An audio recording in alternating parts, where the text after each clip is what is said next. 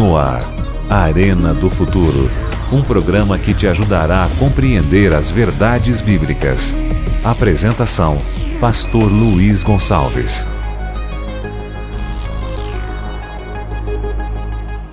Olá, tudo bem? Seja muito bem-vindo ao Arena do Futuro de hoje. Estamos numa série maravilhosa sobre decisões. E hoje, com certeza, o tema será muito especial para você, para mim, para nossa família também. Seja muito bem-vindo. Uma pergunta: você acha mais fácil ser fiel na presença ou na ausência? Você acha que quando a pessoa está viajando, quando a pessoa está em outro país, em outra cultura, em outra região, é mais fácil ser fiel ou mais difícil ser fiel? Essa é uma pergunta, parece que com respostas óbvias, mas nem sempre. Tem pessoas que são mais fiéis quando estão na presença de líderes e de familiares. Quando estão sozinhas, normalmente essas pessoas cometem talvez maior deslizes. E você, o que você acha? Deus espera que sejamos fiéis a tempo e fora de tempo, na igreja e fora da igreja, no trabalho, na escola, na viagem em qualquer lugar do mundo, fiéis em Jerusalém ou em Babilônia, certo? Prepare o seu coração, porque hoje nós vamos falar sobre um tema bastante curioso, com base em um capítulo da Bíblia. Nós vamos falar hoje sobre decisão em Babilônia. Eu quero convidar você a se concentrar e a pegar a sua Bíblia para viver uma experiência maravilhosa com o nosso grande Deus. No ar, Arena do Futuro. Um programa que te ajudará a compreender as verdades bíblicas. Apresentação: Pastor Luiz Gonçalves. Muito bem, já estamos aqui preparados com a Bíblia na mão para dar sequência ao tema de hoje, ao programa de hoje. Seja muito bem-vindo mais uma vez, que Deus te abençoe poderosamente. Bem, Antes de entrar no tema, eu queria somente expressar aqui a minha gratidão a você que nos acompanha em todos os nossos programas e não só acompanha, como você ora por nós e divulga também o Arena. Muito obrigado por isso. Vai um abraço para você do norte, do sul, do nordeste, do sudeste, a você que acompanha a gente no centro-oeste, a você que acompanha a gente na região do Mato Grosso, na região de São Paulo, do Rio de Janeiro Deus abençoe sua vida. Louvado seja Deus porque você está buscando as coisas espirituais, as coisas de Deus. O Arena é também um programa de rádio. E eu quero mandar um abraço para você que está ouvindo a gente pela rádio. Deus te abençoe muito. E também nós estamos nas redes sociais. Estamos no YouTube, no Facebook, no Instagram e também no Twitter. Vai lá, siga o Arena do Futuro. É só colocar Arena do Futuro ou arroba Arena do Futuro e você vai estar já conectado conosco. Bem, eu também quero mandar um abraço para você que acompanha a gente na África, para você que está conosco em Moçambique, para você que está em Guiné-Bissau, para você que está em Angola, para você que acompanha a gente em São Tomé e Príncipe, para você de outros países africanos que estão aqui com a gente. Um abraço para Portugal também. Portugal fala português, obviamente, também tem muita gente conectada conosco. Um abraço para você de toda a Europa que está conectado aqui no Arena e para você também nos Estados Unidos. Deus te abençoe grandemente, poderosamente. Deixa eu pedir uma coisa para você. Eu queria que você é, usasse os programas do Arena como uma forma de evangelização. Você pode pegar os programas do Arena no nosso YouTube, o YouTube do Arena, e você pode enviar esses temas para os seus amigos. E dessa maneira você pode também evangelizar. E se você quer um curso bíblico, quer fazer um curso bíblico, você pode fazer o seu pedido aqui pelo Arena. Na sua tela aparecem os números, os contatos, e você pode fazer o seu pedido aqui e nós enviaremos a você o curso bíblico totalmente gratuito, tá? É um oferecimento dos Anjos da Esperança.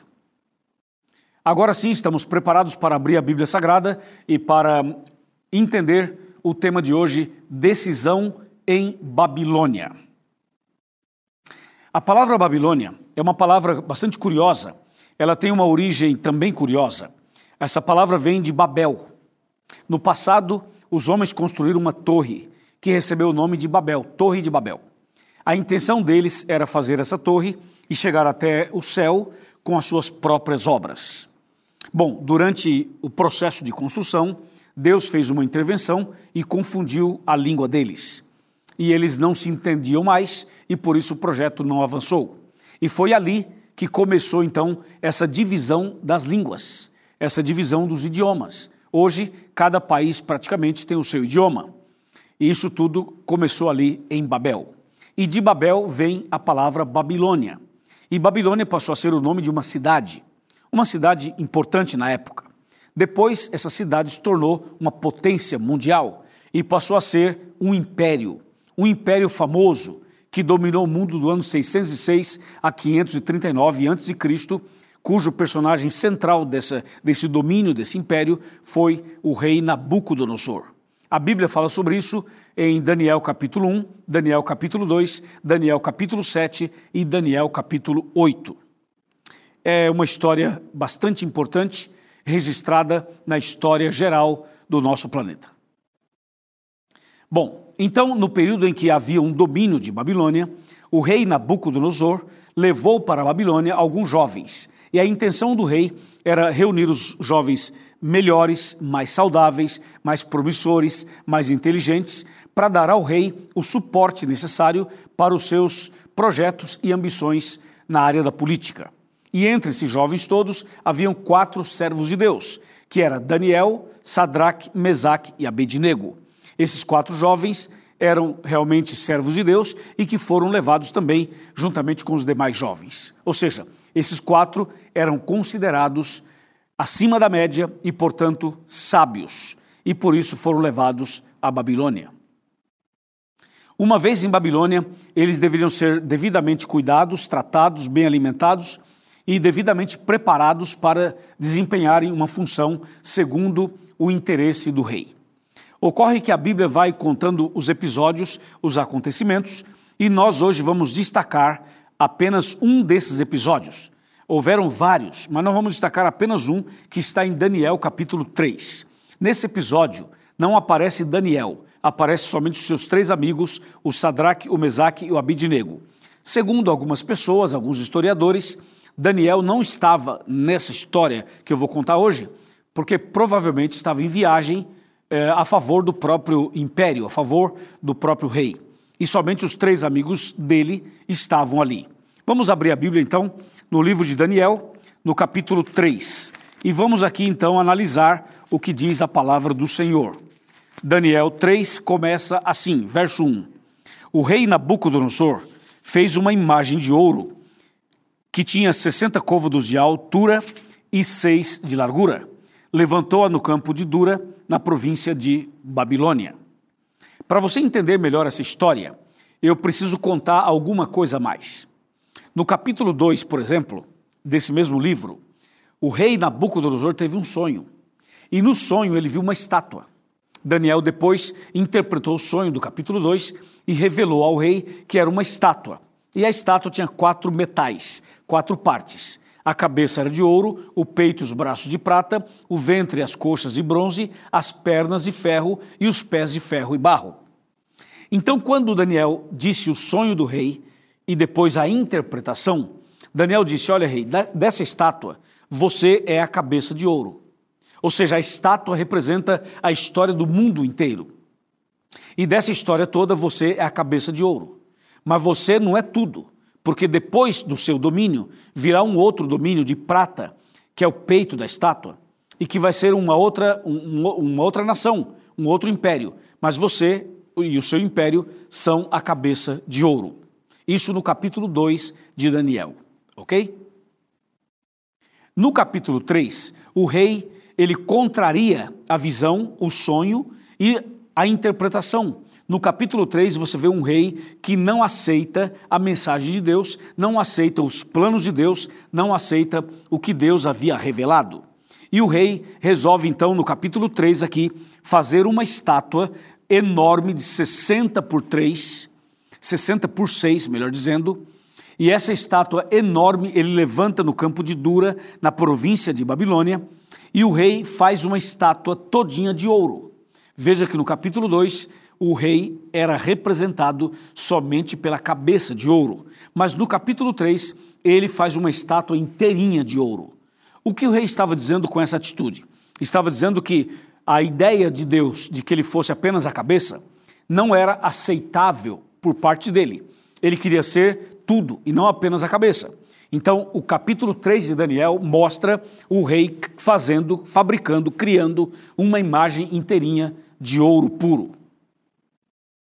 Ou seja, o rei mostrou com isso uma rebeldia. Ele diz assim: Eu não quero ser apenas a cabeça, eu quero ser tudo. Eu não quero dominar apenas por um tempo, eu quero dominar para sempre. Eu quero estar no poder para sempre. E ele faz então essa estátua. Só que para ele ter uh, os seus projetos aprovados, para que ele pudesse avançar com as suas ideias, o que, que ele fez? Ele chamou os principais homens e mulheres do seu império e de toda a região ele chamou juízes, chamou prefeitos, governadores, artistas, ele chamou as pessoas mais importantes, os juízes, os magistrados, todo mundo. Ele chama e diz assim: pessoal, é o seguinte, hoje vai ser a consagração e o lançamento do meu projeto. O meu projeto é dominar o mundo inteiro para sempre. Ele lança o projeto e então levanta aquela estátua, reúne todo mundo e fala assim: haverá uma cerimônia. Nós vamos tocar uma música e quando tocar a música, todos vocês vão se ajoelhar, vão se curvar, vão adorar a minha imagem e com isso vocês estão aprovando o meu projeto de governo, o meu projeto político. Assim foi, assim o rei organizou a festa. Quando você vai para o capítulo 3 e para o versículo 3, 3, 3, fala assim: Então se ajuntaram os sátrapas, os prefeitos, os governadores, os juízes, os tesoureiros, os magistrados, os conselheiros e todos os oficiais das províncias para a consagração da imagem que o rei Nabucodonosor tinha levantado e estavam em pé diante da imagem de que Nabucodonosor tinha levantado. Entendeu? Ou seja, o rei reúne todo mundo e coloca todo mundo diante da imagem que ele havia levantado. Aí, todo mundo reunido, hora H, momento chave, momento eh, especial. Aí o verso 4 fala assim: Nisto o arauto apregoava em alta voz. Ordena-se a vós outros, ó povos, nações e homens de todas as línguas. Verso 5 no momento em que ouvirdes o som da trombeta, do pífaro, da harpa, da cítara, do saltério, da gaita de foles e de toda sorte de música, vos prostrareis e adorareis a imagem de ouro que o rei Nabucodonosor levantou. E se você ler o verso 6, ele faz uma ameaça, ele fala assim: E qualquer que não se prostrar e não adorar, será no mesmo instante lançado na fornalha de fogo ardente. Você imagina aquela multidão reunida, a estátua levantada, o cerimonial preparado, a festa organizada, tudo pronto. Aí uma pessoa sai andando no meio deles, chamado de arauto. O arauto começa a andar e começa a falar em alta voz e gritar, dizendo assim: vai tocar música e todo mundo se ajoelha. E quem não se ajoelhar, quem não adorar, quem não concordar, vai ser queimado e lançado para ser queimado no lago, numa fornalha de fogo ardente. Ou seja, era uma ameaça terrível. Entendeu? Era uma ameaça de morte realmente. Aí tocaram a música. E alguém falou assim: um, dois, três, já. Tocaram a música. E quando tocaram a música, aquela multidão, como se fossem todos sincronizados, eles se curvaram, se ajoelharam, ficaram meio que de, de quatro, assim, deitados no chão. E aí, de repente, alguém olhou assim e falou: Ei, ei, tem alguma coisa errada? Porque tem três pessoas que não se curvaram, que não se ajoelharam, que não concordaram, que não aprovaram. E aí alguém chega e diz assim: Rei, aqui no nosso meio tem três pessoas que não fizeram e não aceitaram obedecer tuas ordens. E o rei pergunta: e quem são eles? São os três jovens hebreus, Sadraque, Mesaque e Abednego. E o rei fala: não é possível, traga eles aqui e levaram os três rapazes até o rei. E o rei então conversa com eles. Veja só a conversa do rei com esses meninos. Daniel 3, versículo. Vamos pegar aqui o versículo 14. Diz assim: Falou Nabucodonosor e lhes disse: É verdade, ó Sadraque, Mesaque e Abidnego, que vós não servis a meus deuses, nem adorais a imagem de ouro que levantei? Ó, o rei foi categórico, foi contundente, foi direto, perguntou assim: é verdade que vocês estão ignorando o meu projeto, não adoram a imagem, não obedecem às ordens? É verdade? perguntou o rei a eles. Veja a resposta dos três rapazes. Verso 15. Fala assim: ah, não a resposta, mas o rei continua falando. O rei fala assim: ó, agora, pois, estáis dispostos. E quando ouvirdes o som da trombeta, do pífaro, da cítara, e o rei repete toda aquela, a, aquela lista e fala assim: eu vou continuar a leitura. E fala assim: da harpa, do saltério, da gaita de foles, prostrai-vos e adorai a imagem que fiz. Porém, se não a adorardes, sereis no mesmo instante lançados na fornalha de fogo ardente. E quem é o Deus que vos poderá livrar das minhas mãos? Então você percebe que o rei chama os três, pressiona os três, ameaça os três e fala assim: Eu vou te dar mais uma chance, vamos tocar de novo a música e vocês vão se curvar. E se vocês não se curvarem, vocês vão ser despedaçados e eu quero ver qual é o Deus que vai livrar vocês das minhas mãos. Veja, foi uma ameaça terrível. E agora, o que fazer? Deixa eu fazer aqui um, um parênteses. Se você fosse ameaçado de morte por causa dos dez mandamentos, o que você faria? Se alguém chegasse para você e falasse assim: ou você trabalha no sábado, ou eu vou jogar você dentro de uma fornalha de fogo ardente. O que, que você faria? Você chegaria para o pastor da igreja e diria assim: Pastor, eu estou sendo ameaçado de morte, pastor. Será que eu não posso trabalhar no sábado só algumas horinhas, só para eu ficar bem com o meu, meu chefe? E aí eu livro a minha pele, Deus está vendo, é uma questão de vida ou morte. Será que, que não dá para a gente abrir aí uma exceção, dar um jeitinho aí e tal? O que, que você acha? Imagina se a mulher do seu chefe se aproximasse de você e falasse assim: Ó, oh, eu quero ter um caso com você. E se você não tiver um caso comigo, eu vou falar para o meu marido para mandar você embora. Isso aconteceu lá com José no Egito. Eu pergunto: será que a ameaça de morte é uma escusa, é uma desculpa, é um argumento para transgressão?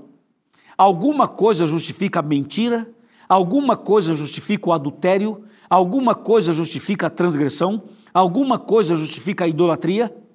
Resposta: não, nada, absolutamente nada. A pessoa que adultera, a pessoa que mente, a pessoa que rouba, a pessoa que faz coisas erradas, ela pode até colocar a culpa em alguém ou em alguma situação, mas isso é desculpa, é argumento, é uma escusa, é uma forma estranha de tentar justificar o próprio erro. Mas erro é erro, pecado é pecado, transgressão é transgressão e não tem como justificar. É preciso aceitar e dizer assim: eu errei e ponto final. Porque o texto bíblico diz o que os rapazes fizeram.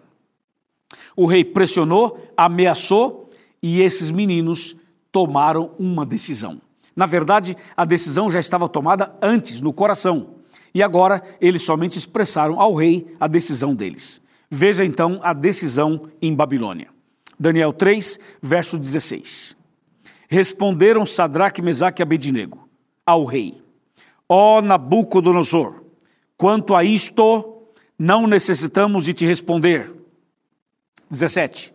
Se o nosso Deus, a quem nós servimos, quer livrar-nos, ele nos livrará da fornalha de fogo ardente e das tuas mãos, ó rei.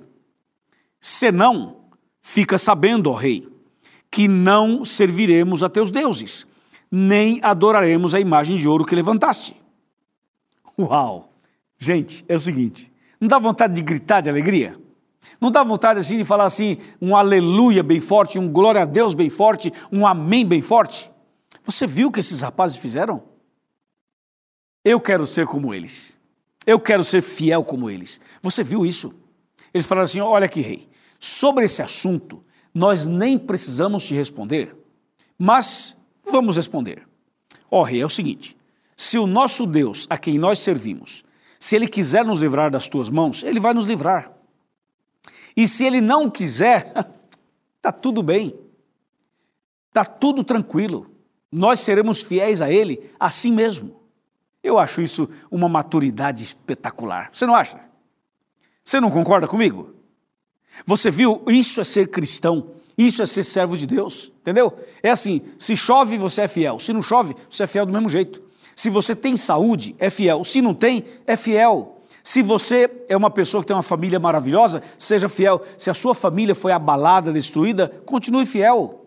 A sua fidelidade não pode ser condicionada a uma situação que você está passando.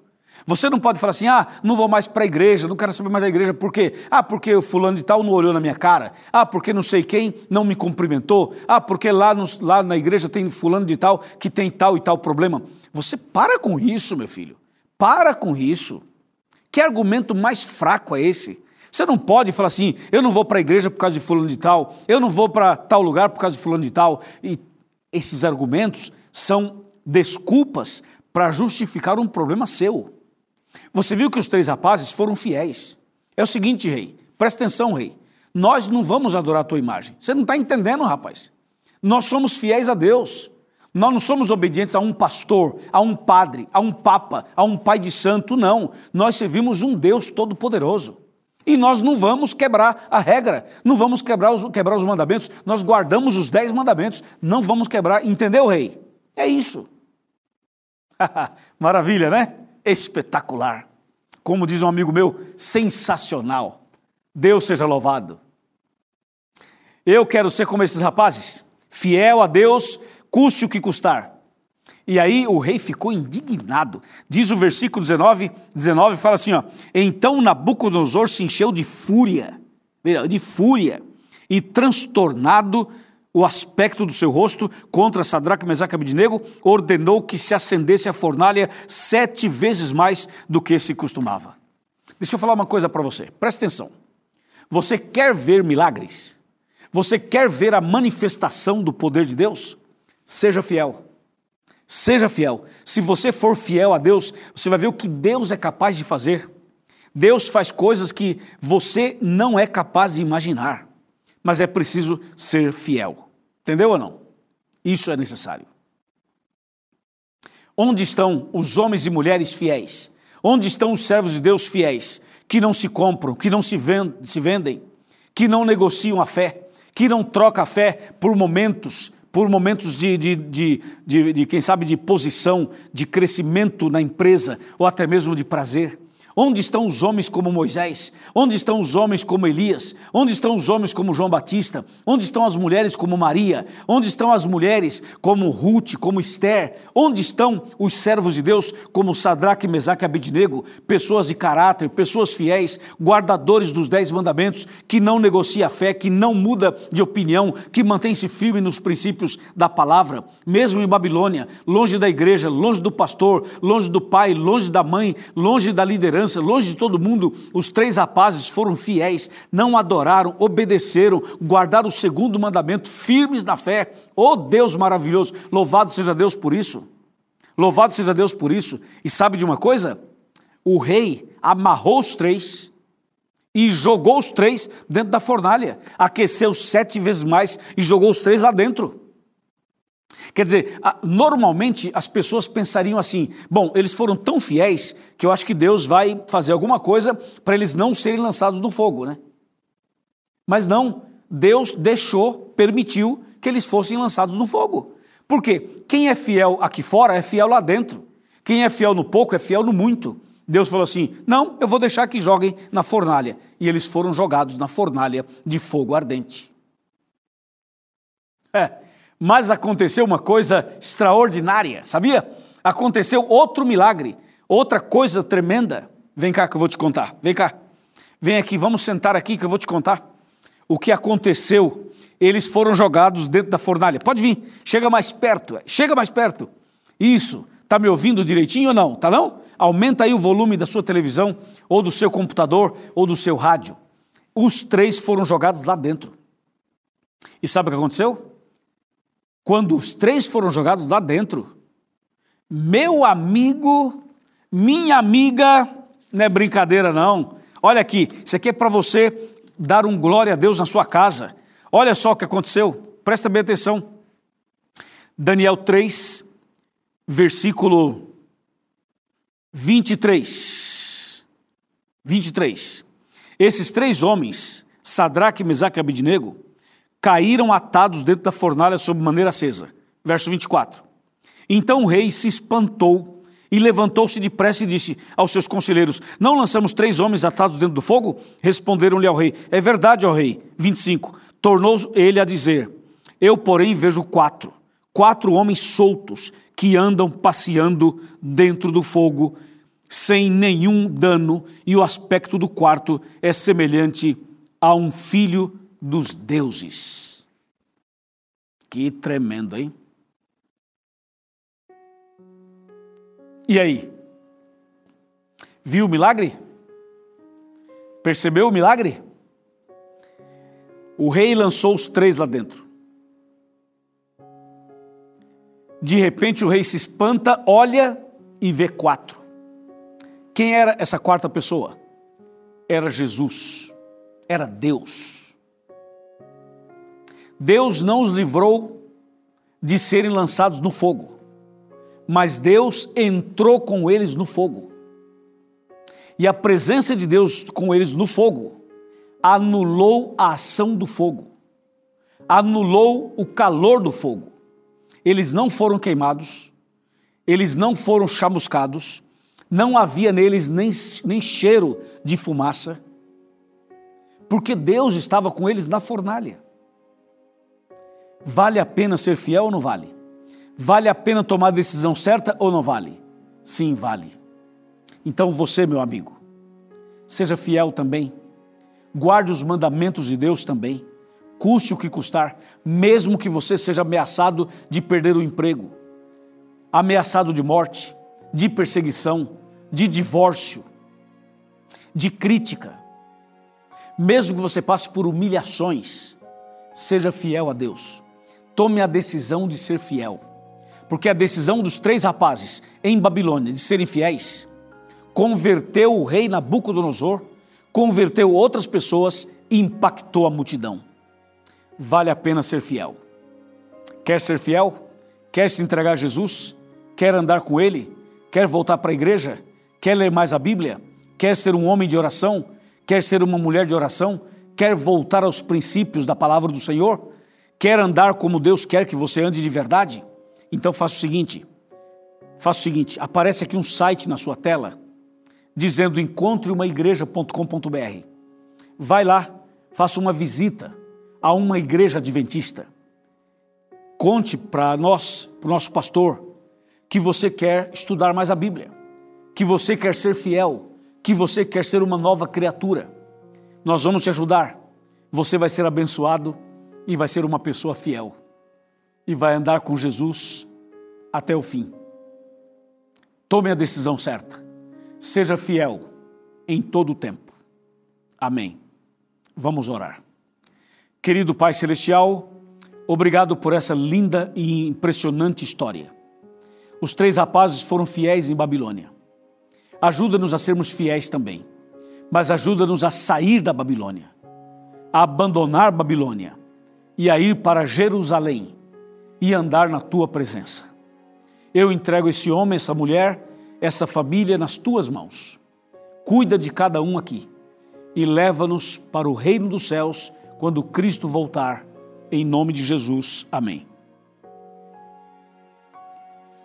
Amém. Deus seja louvado. Grande abraço para você. Procura manter-se firme na fé. Saia da Babilônia e vamos para Jerusalém, porque Deus tem algo grande para você.